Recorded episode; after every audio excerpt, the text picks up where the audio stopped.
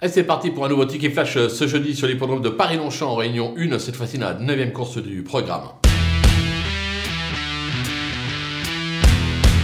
Dans cette épreuve, on va tenter le numéro 6, euh, Champions League, euh, qui euh, cherche sa course depuis ses débuts. En effet, aucun podium. Par contre, cette année, c'est plutôt pas mal. Deux sorties, quatrième, cinquième.